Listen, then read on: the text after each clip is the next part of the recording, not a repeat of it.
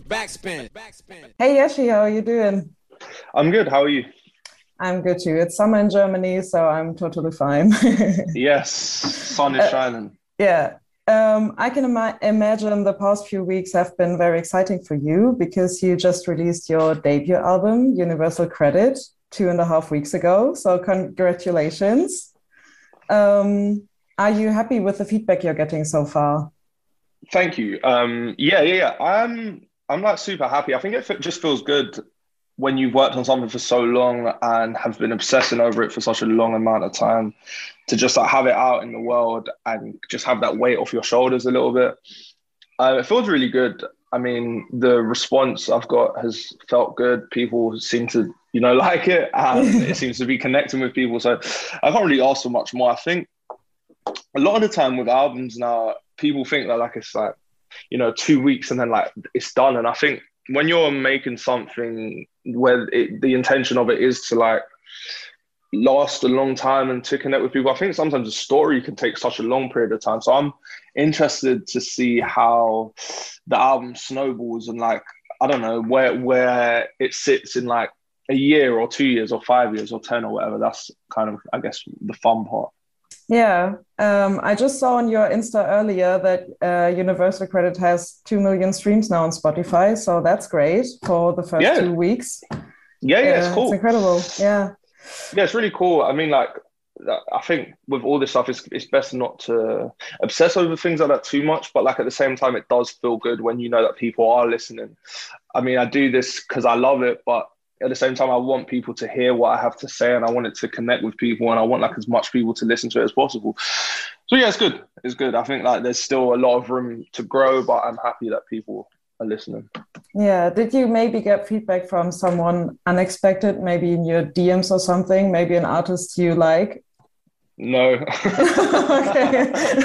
Sorry. no, no, not yet. Just, just like yeah, maybe like in a few regular weeks. Regular people. Yeah, yeah who knows? who knows? Maybe El- Elton John's gonna maybe gonna hit me up. Or ah, maybe. Who that, that, was a joke. I, I, I was that interested in Elton John, but that would be cool, I guess.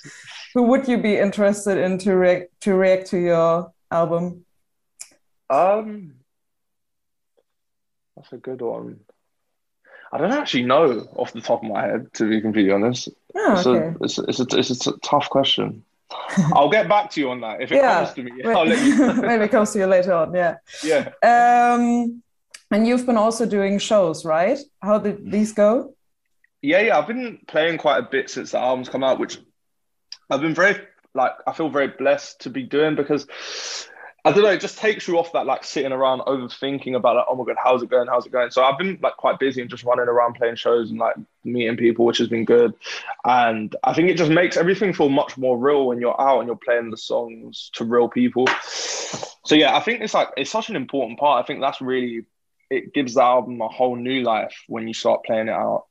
Um, so yeah, it's it's been fun. I love playing and I love just like interacting with people who the music is interacting with. I guess. Yeah, and were these your first live shows or your first live shows since COVID or? Um, I've done like a couple um, mm-hmm.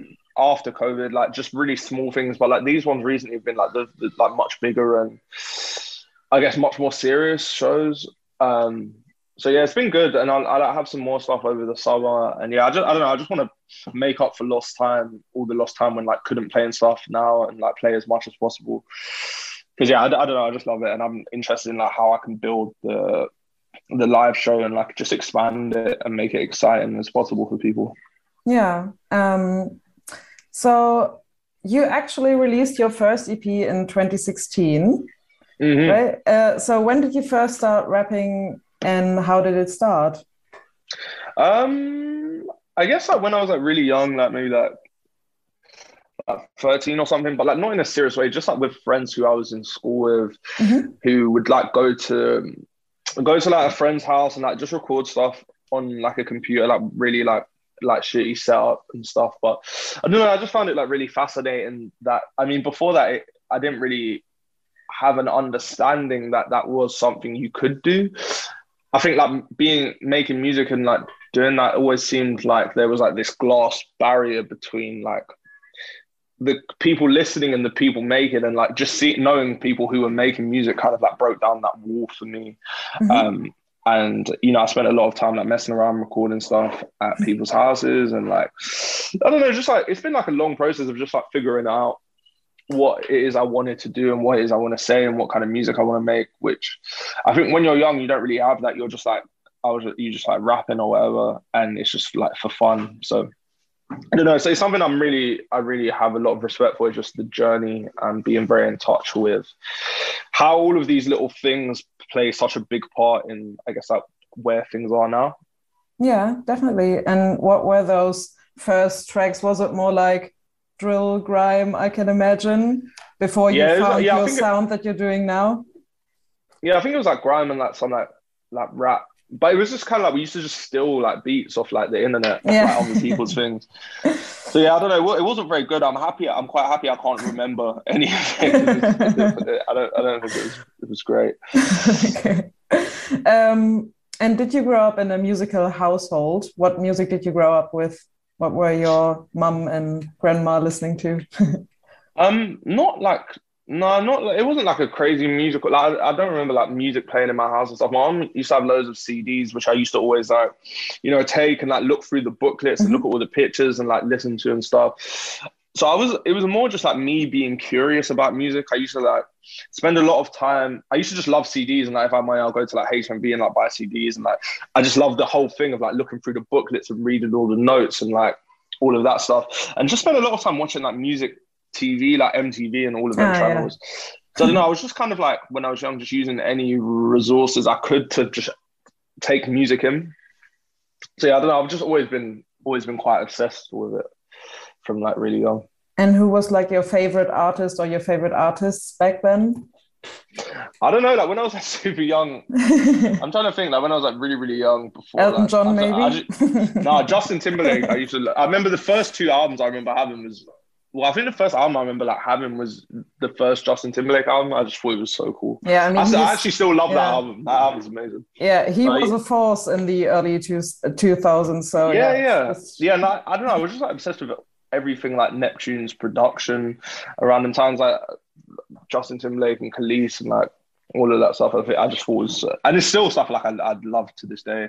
Maybe yeah. a little bit of nostalgia in there, but yeah.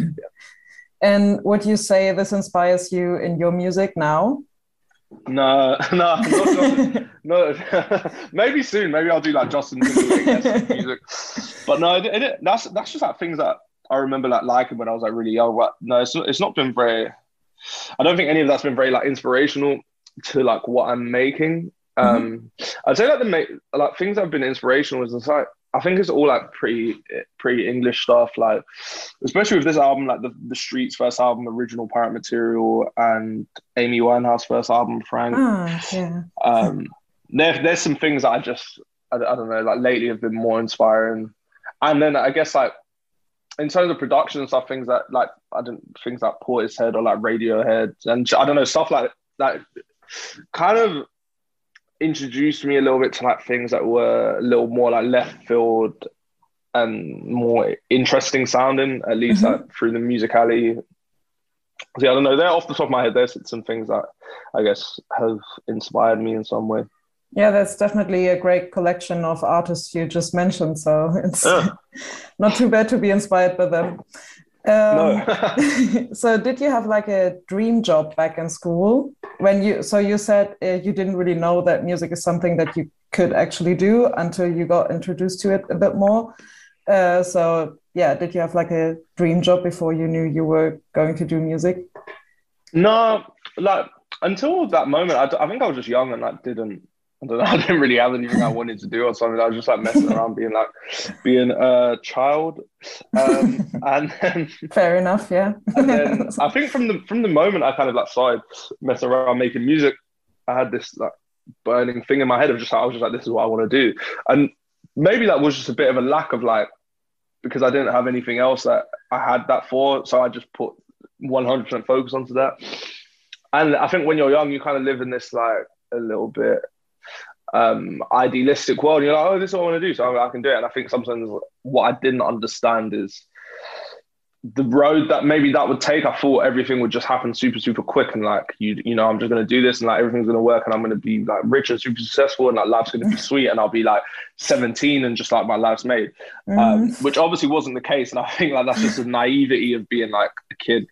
Um, but once again, I think all of these things is like super important for the story and the journey um, so yeah, yeah it's, character it's cool, building, cool. definitely. Yeah. Yeah, exactly, exactly. I think sometimes I'm like super grateful that like things haven't come so easy because I think sometimes like one, you, I don't think you appreciate it as much, and two, I think sometimes when you think you're ready for things, a lot of the time like you're not. Like you always think like oh, like I'm ready for everything to happen now.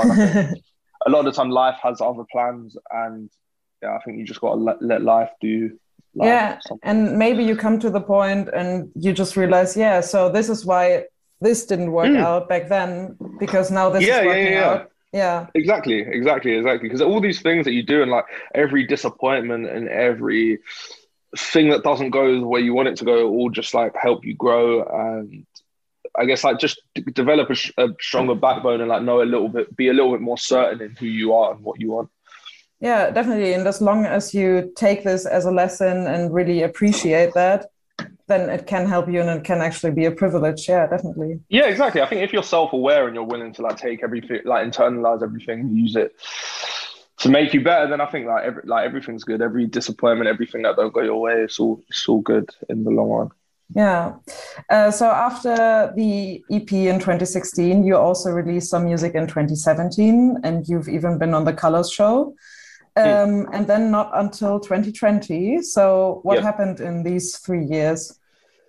Um, I think it was just like a bit of a thing of figuring out what, like, kind of like what I wanted, to, what I wanted to do, um, and also just like a bit of a period where it's like, you know, you want to do all these things and you have ideas for like videos and like you you have a sense of like how you want what you're doing to be presented but a lot of the time you need to figure out like the I guess like the back end situation of it to like have the money to do certain things. Yeah. So it was like a bit of a mix between like that, like figuring out like my situation on that side and figuring out the situation of like what it is that I want to do and what is that I want to say. I think like I'd grown quite a bit older in that time and that was a lot more just became a lot more aware of things where like I think when I was putting out stuff in that 2017 it was still a thing of like very much like messing around like make stuff whatever mm. put it out so I don't know I just I think I, it was like a period of growth in a lot of ways mm. and then you released your EP Bad Taste um, at the beginning of the pandemic in April 2020 but the first yep. single of the EP dropped before COVID really started in February 2020. So I imagine this to be quite frustrating, not having released in a long time, and then you come back and we have a global pandemic going on. Yeah, it's just my luck. um, yeah, I mean, it was it was uh, definitely frustrating, and like I remember sitting there when you know, he was getting ready to release it, and like I had like people saying, "Oh, we should like push it back and like we shouldn't release it now because it's like a bad time and stuff." Which like I'm very happy that I didn't do because I mean it, that went on for like years, but I mean it's still kind of going on now in a sense. Yeah. I think everyone thought everyone thought it would just like go away in like a couple months or whatever. Mm. Um, and I think with a lot of this stuff, obviously that is was not a perfect time to release music, but I don't think there is a perfect time. I think there's always like something going on or like I think sometimes we search so much for like the perfect formula of like if we release things in this way, then everything's going to work and will turn out great. And I don't think that exists. I don't think you can strategize any of this stuff. I don't think I don't care who you are, what exec, what label. No one has the answers of like what makes things work. I think it's sometimes things just connect or sometimes they don't. And yeah, um, yeah, I mean, it was, uh, yeah, it was, it was definitely a weird time, but I'm, I don't know, I'm happy how everything happened. Yeah. And throughout the pandemic, you released a bunch of singles, and some of them are on your debut album now. So, did mm-hmm. the whole project kind of come together in the pandemic, or did you have some of the songs before? Uh, the whole thing come together at once. Like, I, not, it was never a thing of like, putting some songs on there or whatever. Like um, I started the whole thing as an album, and like I knew very well that I wanted to make an album, and every song on there was made with that intention. Okay. So uh, I started like at the start of 2021. and started working on music and quickly I think I'd done like a week somewhere, like working intensely on stuff. And at the time I didn't really know what it was gonna be, but then straight after it, I was like, why try and confine this to like an EP or like a small thing? I think like I'm onto something that feels really special, and I think for it to be anything less than an album kind of like sells it short and like puts the ceiling on it. So yeah, it was it, it was a, a, big focus from like that moment. Um, it, all that was in my head was album, album, album. yeah, then let's get to the album. So um, first, I want to talk about the album cover. Mm. Um, so we see you getting handed a check over 324.84 pounds. yes. um, and these people handing you the check, they look very like content with themselves and more like they're handing you a million pound check. So yeah. can you explain what that check is? Well, it was yeah. I mean, yeah. I, I mean, you kind of explained it perfectly. Well, what it is is it's just kind of making a joke about the amount of money that you receive uh, in universal credit, which universal credit, if you don't know, is like the benefit welfare system in England, and that's the amount that they give you every month to kind of like for, to like live off day to day life, buy food, whatever.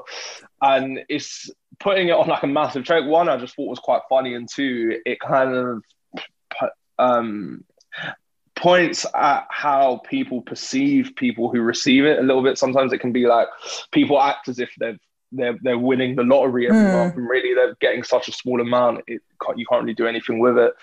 So it, I think as well when you're naming an album after with words that are like so heavy in a way, I think it's good to offset it with humor. What I didn't yeah. want it to do is feel really like dark and like this is my take on the world. The world's so mm. messed up. We got to change it because that's not what it was at all. It's it was always about me analyzing my situation around me and trying to like I don't know make fun of it a little bit. I think like humor helps people think so much.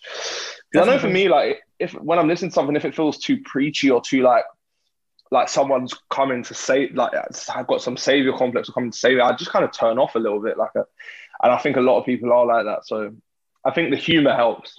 Yeah. Definitely, yeah. Um, so the German equivalent to the UK's universal credit is higher, but still I would say it's enough to survive, but definitely not enough to live. You know, yeah. Uh, you maybe have food on your table every day or most days, and maybe you can pay your electricity bill, but you can't really afford to have a social life. No. Um, and it's just frustrating that you get told that apparently everyone has the same chances due to this government support and that everyone can go to university, build a better life for themselves, you know, and like quote unquote climb that social ladder. But where do yeah. you expect these people to get their energy from when all you have in your mind is how to come from one day to the next? Yeah. And you kind of get sold on that idea that it's that this is the reality to only a few, the ones that like fell through the grid. But yeah. like more and more with and still ongoing ongoing pandemic and now a war in Europe, it's more like becoming the middle of society and not just yeah. a few, you know, somewhere. So I think you're having an incredibly good timing with that album. Yeah, I mean it's quite funny because now I don't know what it's like there, but like now it's like the big conversations like the cost of living crisis because like everything's yeah. getting more and more expensive, and even a lot of people who I think previously maybe wouldn't hadn't struggled in that way i think have fallen like yeah, into that. But just definitely. because like like life is is ridiculously expensive and the amount people earn it doesn't go up in comparison with that. The opportunities don't get but actually i think a lot of these things get worse but life gets more expensive. So it's I think it's hard for a lot of people, especially in like places like London where like everything is so expensive. Like rent is ridiculous. Like yeah. it's hard to yeah, yeah. It's just I, I think the timing of it has been funny because when I was making it, we wasn't in this time, but then it's kind of come out at this weird transitional time, like post pandemic, post every, every, all the madness that's going on in the world. That's that I think, and I think it's weird. I think life works in mysterious ways. I think yeah. the timing couldn't have been any better, and I think people are like connecting with it on a much bigger level because of where we're at in the world at the moment.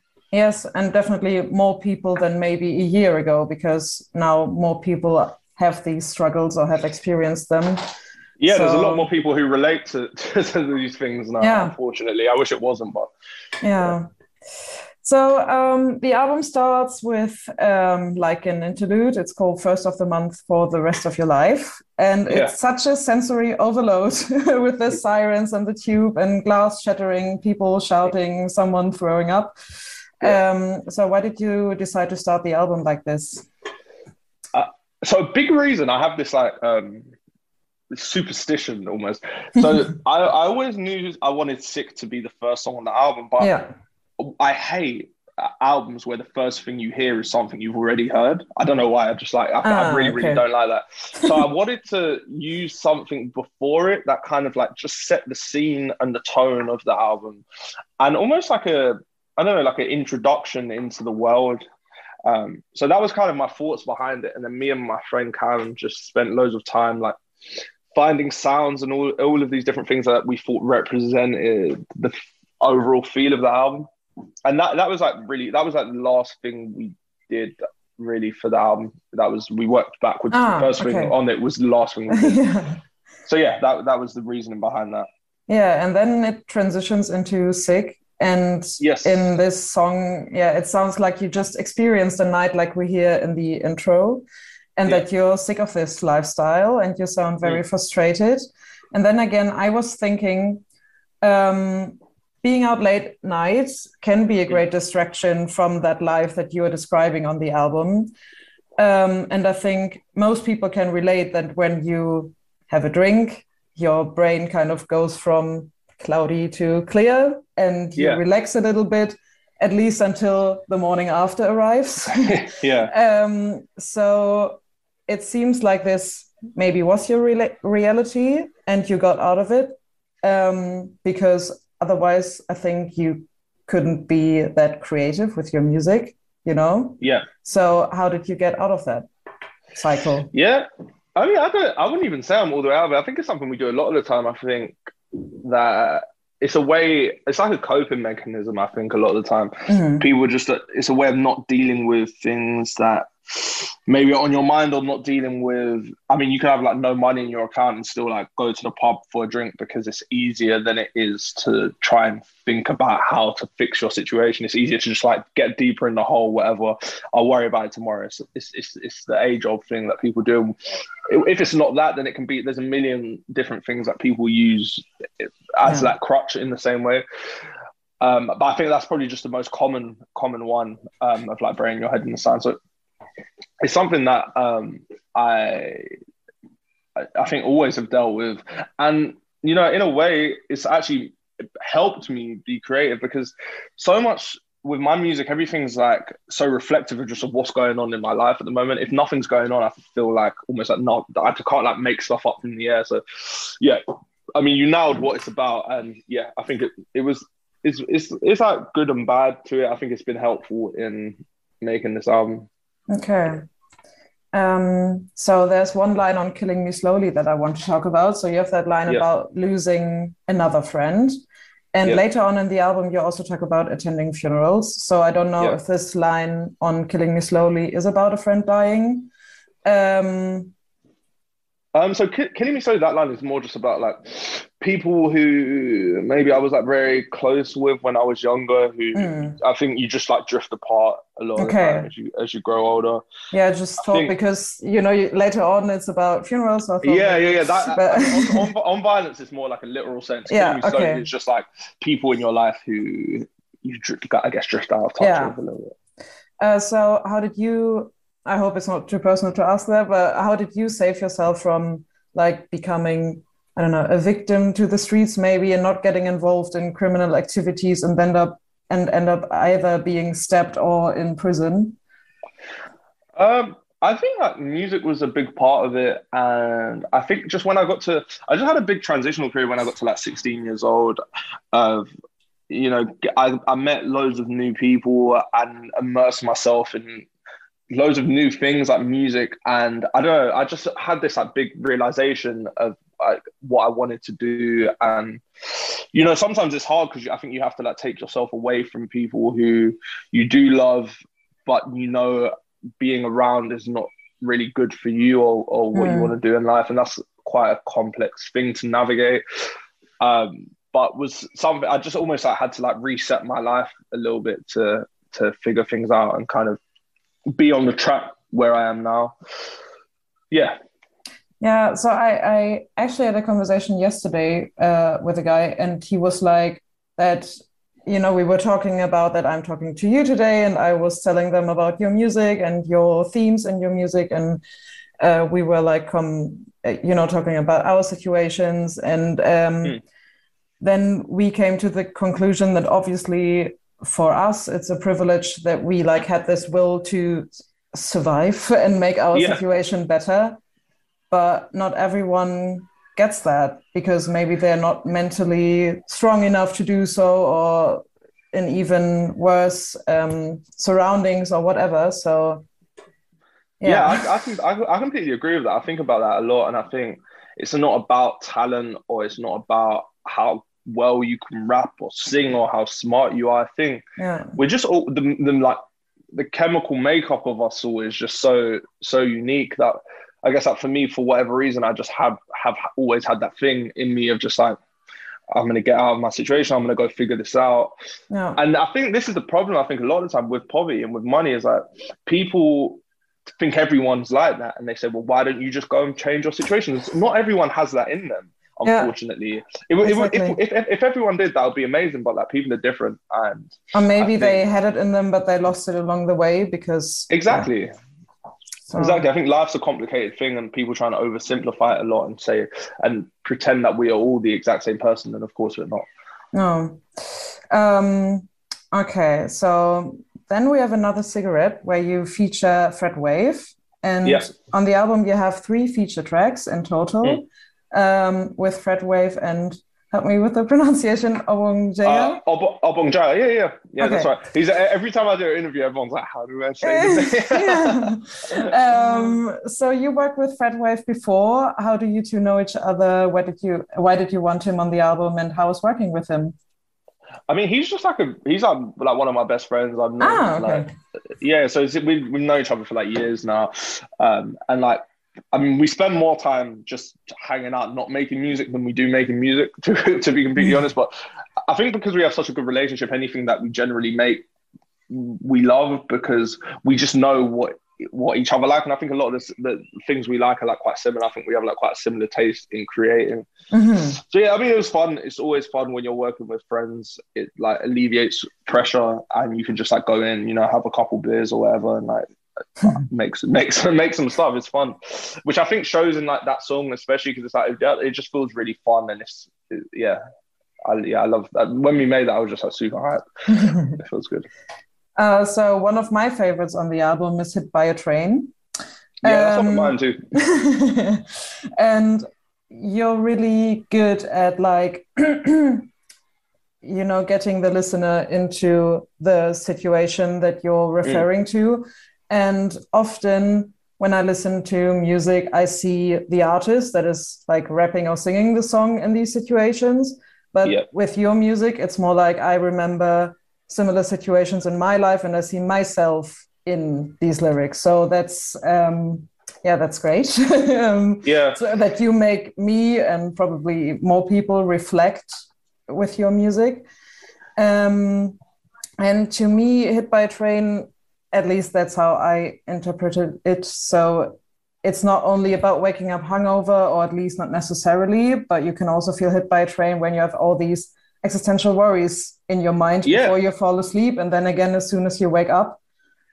Um, so yeah, I think this was just yeah, yeah a exactly great picture you painted there. Yeah, it's kind of like all these little things that like you might have going on in life that you're stressed about, and I think a lot of the time it's like you have like loads of these things that are not actually that big, but I mean, me personally, a lot of the time I can just feel like super easy overwhelmed by things, and yeah, especially but a lot of the time by things that aren't actually that bad. Like there's just like loads of little things, and it can feel very overwhelming and feel like I guess you've been hit by a train. Is it was kind of a metaphor for that yeah. feeling of like as you said, like loads of like small existential things. Um, but I wanted to like present it in a way that's like quite graphic. I think the idea of being hit by a train is, and like what you said, I guess like when you listen to the music or whatever it's about, mm-hmm. being like very visual with it and being very specific in references and stuff so that people can really like envision yeah. it and, and you're not just like seeing me like standing there rapping or whatever, but you're really it really brings you into the world. Or like oh, even better, like you said, is like it, it puts you in the world, which I think is is the ultimate goal when yeah. writing. And yeah, and you do that. So uh, um, and with all these existential things going on in your mind, I wondered like, yeah, how can you focus on being creative? Because I come more and more to the conclusion that you have to be able to afford creativity, not only financially, but also mentally. Yeah. So, yeah, how did you do that with the album? Um, I don't know. I think for me, it's always been like an outlet, and I don't know. It's the it's the time. If I'm completely honest, when I go in the studio and I'm working on stuff, it's there's like no feeling like it when you start working on something and like it it, it start things start happening. It's like you you know you're with someone and we start working on the music and I start writing it's almost like a like this blackout moment where like everything just goes away. So I've always loved it for that. I think no matter what's going on in your life, it all disappears in that moment a little bit. So it, it doesn't have to become this thing of like you have to consciously block it out because it all just goes away. It's like mm. these like these minutes of almost like magic, um, in a sense so it's, it's it's nice. I think in the same way we can speak about you know going out having a drink, whatever is like a way of alleviating whatever's on your mind from you. That that has always been that for me. Also, that excitement when you're making something. Yeah. Okay. Um. So just a quick one in thirty two one zero, oh, right? Is, is that yeah, the... well, it's, it's, it's, it's so hard. That's how you rap it, right? That's how I rap it. One, but I, oh. I, when I when I say the song, I say thirty two ten. ah, okay, okay, two ten. It's like so, a not. It's the model of a Nokia phone. Nokia phone. Ah, yeah, I was wondering. Yeah, yeah okay. so now I know. Um, so I really like the more housey instrumental on that one. Yeah. Um, so in general, how do you pick beats, and are you producing them yourself, or who's producing them? So with, with them, it's never like a thing of like picking picking beats. I, with all the songs, I work with the producers in the room. So a big thing for me is I don't want like people to come in with things they've made already. I want to like be there when the idea is like first incepted, and we can work on everything from the ground up. So I want to go in with nothing and we leave with something.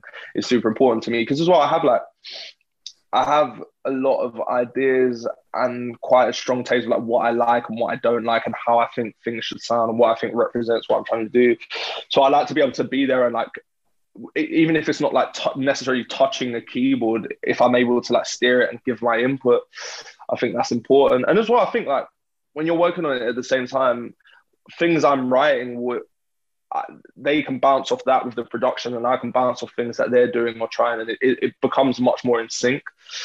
I think a lot of the time with rap, it's like beat and artists and it's like so disjointed, which I don't know, it doesn't feel very exciting to me. I, I don't think with any other genre, you know, you're not going to, I don't know, like some big rock song or something, they're not going to like make all the instrumentation, record it and then give it to them and say, write a song. No, they make, everything's made together. So yeah, it's just about, about approaching it more like that me. Okay, so yeah, I want to talk to you about generation. Yep. And in the chorus, my first yep. thought was it's kind of like a mantra. you yep. know, you know, it's very like yeah, yeah. Um, and you're touching the subjects of addiction, but also mm. social media. Yeah, I think with the line generations yeah, at home on your phone till you feel who you are ain't enough.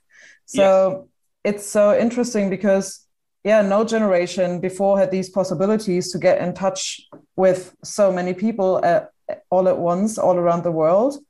Yeah. Yet this feeling of loneliness that you describe is very real. Um, and yeah, I really don't know how to solve any of this. so, no, no. so do you have a take on that? no, that, that's the thing with like songs like that. I don't have like the answers to it. It's just kind of like, I guess, analyzing what I see around me. And as you said, I do find it very interesting when you look at how things are now, because I think it's great the internet and how connected everyone is, and oh, how much information, how much information young people have. But sometimes I think it can actually be like a detriment because I don't know. When I was young, I didn't have information. I was just like running around, living life, being like being like kind of stupid or whatever. But now kids are so switched on, and I think they have so much weight on their shoulders and so much comparing themselves with other people. And you know, I think it just it leads to like a lot of complexities with younger people these days that I don't think uh, necessarily people my age had. Yeah. So a lot of it's just like compare, like thinking about that and comparing it to my time growing up and stuff like that.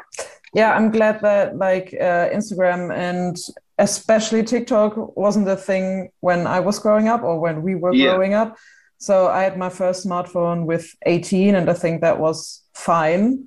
Yeah, yeah, yeah, yeah. Um, yeah it's good because I think you have you you have time to mold and develop who you are yeah. without the outside interference of that. I think sometimes those things are brought in so early, and it it becomes so much about the makeup of who you are as a person, which I you know I don't think is always the best thing.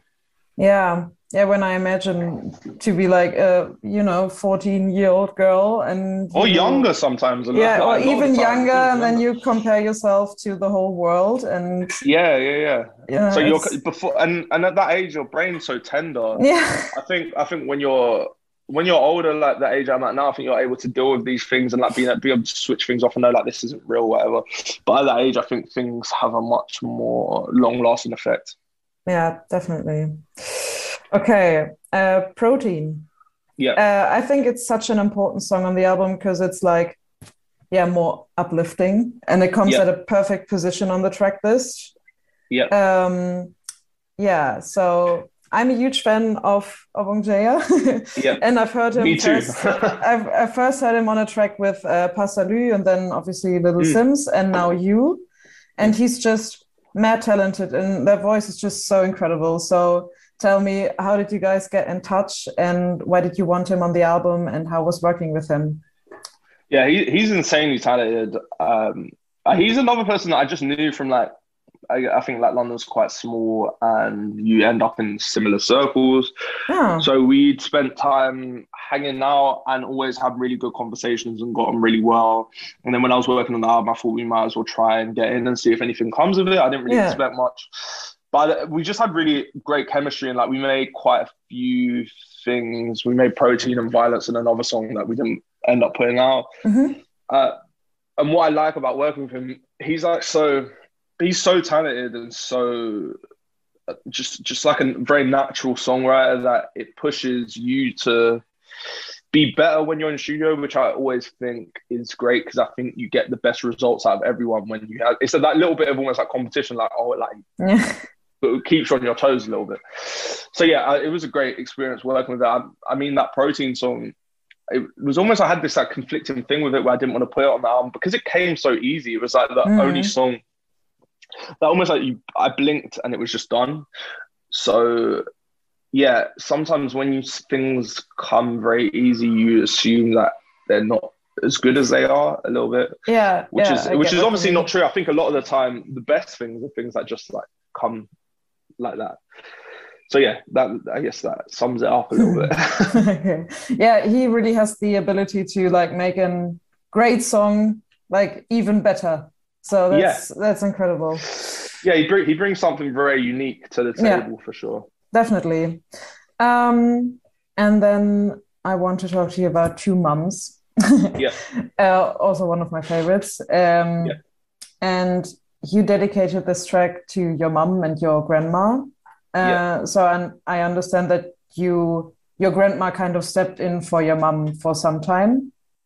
Yeah, well, yeah. I mean, with that, it's kind of like they both have been super, super helpful and instrumental in my life growing mm-hmm. up in mm-hmm. the same way like a mom and a dad would be in like a yeah. normal circumstance.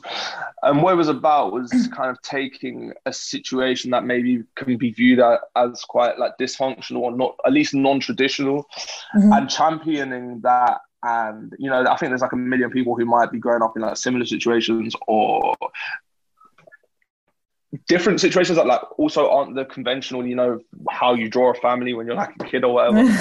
so I think it's about with all of this stuff, whether it's like family dynamics or whether it's not having money or like any of these things, it's about taking things that maybe you don't feel comfortable with or can be quite embarrassing for young people and kind of giving it a new life and giving it some power for me, when I was writing that song, it was very important for it to not feel like woe is me. Everyone, my life's hard. Feel sorry for me. It was I wanted it to be empowering and feel like like you know champion in that situation um, because I'm proud of everything in my life. I'm proud of my mom and my nan and my upbringing. So yeah, that's kind of what that was for me. Yeah, um, so my grandparents kind of stepped in for my parents most of the time, and I yeah. I feel like it's such a gift having been raised by two generations, yeah. kind of, and taking away best parts of both of them. Yeah, yeah. So definitely. yeah, so do you think you took, or what did you take away from that being raised by that generation? I mean, I mean, definitely. I think it's great to have multiple perspectives when you're growing up. Mm-hmm. Uh, like for me, like they're both so different, um, and I think you can you get sensibilities from from both of them. And even like now like if, if if i speak to either one of them about anything it's like a completely different thing. And i think it's just good to have different perspectives in general. Yeah definitely. Yeah. Okay so um then tell me what's next for you? Are you doing any festivals or a tour? Is there coming more music from you this year um, so with live, I'm just trying to figure out the logistics at the moment. I, I, I, think there'll be a load more shows this summer and like at the end of the year in the UK and in Europe. But mm-hmm. yeah, and that's something we're, we're working on at the moment. But I want to definitely play as much as possible this year, and I'm working yeah. on a load of new music also. So I don't know. I, I, feel like in a very good headspace at the moment, and I don't I don't want to sit around on my funds and like yeah. you know I, I put the album out. It's great, but I'm excited and invested in what you know the next things are going to be. Mm-hmm. And for me, it's just about not not remaking this album. I think that album's great, but whatever I do next, I want to feel nothing like it.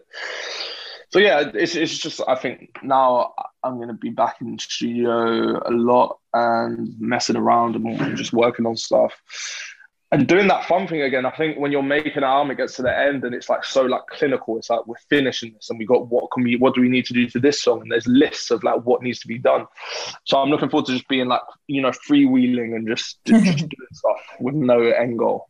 Okay, yeah, um, I can't wait to see where your career takes you and can't wait to hear new stuff from you. So thank you so much. Thank yeah, it was so great talking to you. Uh, thank you so much for the interview. Oh, thank you so much. That was great. thank you. Uh, I look forward to hearing that. Backspin. Backspin.